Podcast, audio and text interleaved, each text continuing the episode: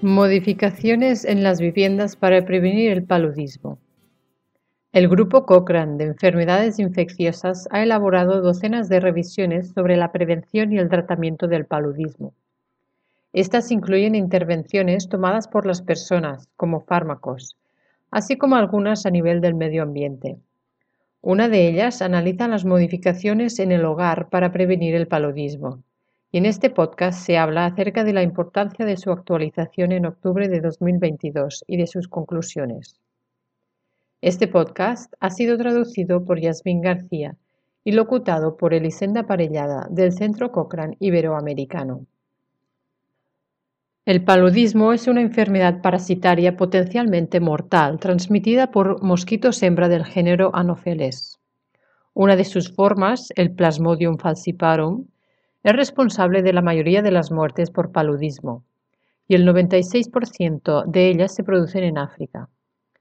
Aunque el paludismo se puede prevenir, la Organización Mundial de la Salud informa que los avances generales en su control parecen haberse estancado por primera vez desde principios de este siglo, y esto se ha visto agravado por la pandemia del COVID-19.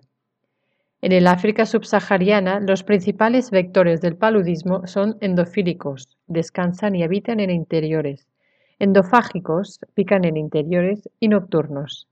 Estas características hacen que la mayor parte de la transmisión del paludismo se produzca en los interiores por la noche.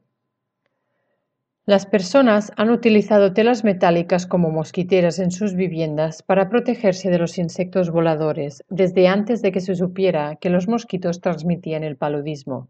Y en un estudio publicado en 1901 entre trabajadores ferroviarios de Italia, demostró los beneficios de la protección mecánica de las viviendas mediante técnicas sencillas de mosquiteras combinadas con la cobertura de la piel expuesta y el uso de fármacos antipalúdicos. Las familias del estudio experimentaron menos fiebre en comparación con el año anterior, en el que no se realizaron modificaciones en las viviendas. Desde entonces, varios estudios han investigado cómo se pueden modificar las casas para prevenir el paludismo, ya sea mediante modificaciones en las viviendas ya existentes, como la protección de ventanas, puertas y aleros, o en el diseño, los detalles y las especificaciones de los materiales de las viviendas nuevas.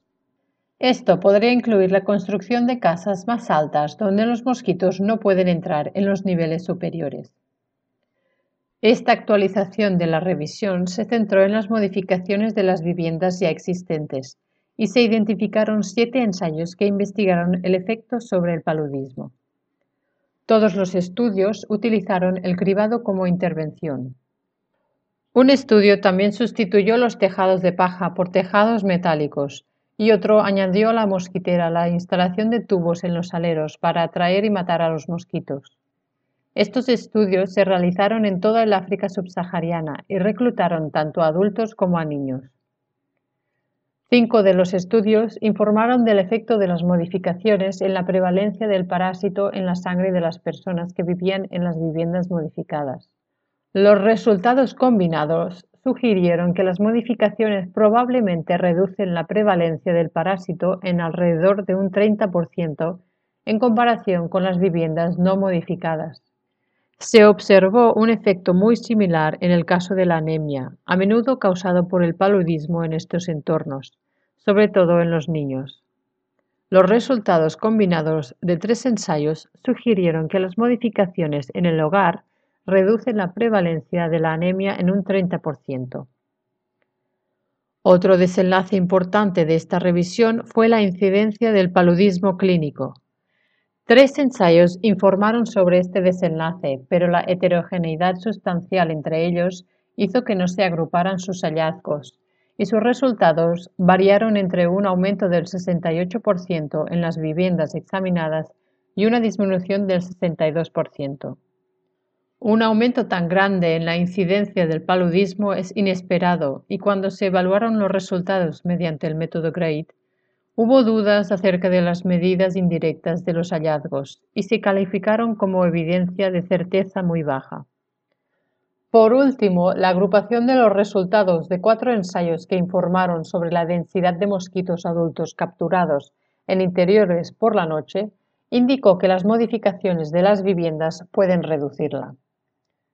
En resumen, esta actualización de esta revisión añade evidencia sustancial a la versión anterior y apoya los hallazgos de otros metaanálisis sobre la efectividad de las modificaciones en el hogar para prevenir el paludismo. Los ensayos muestran que las modificaciones en las viviendas ya existentes, en particular las técnicas sencillas como el cribado, pueden proteger contra la anemia y pueden reducir la prevalencia del parásito tanto en niños como en adultos. Es probable que el éxito de las modificaciones se vea afectado por los beneficios percibidos por los usuarios, el coste de la aplicación y la capacidad de los propietarios de introducir las modificaciones por sí mismos. Si desea leer esta actualización y estar atento a futuras actualizaciones en caso de que se realicen nuevas investigaciones, está disponible gratuitamente en la biblioteca Cochrane. Solo tiene que ir a la página web y buscar modificaciones en la vivienda y paludismo para encontrarla.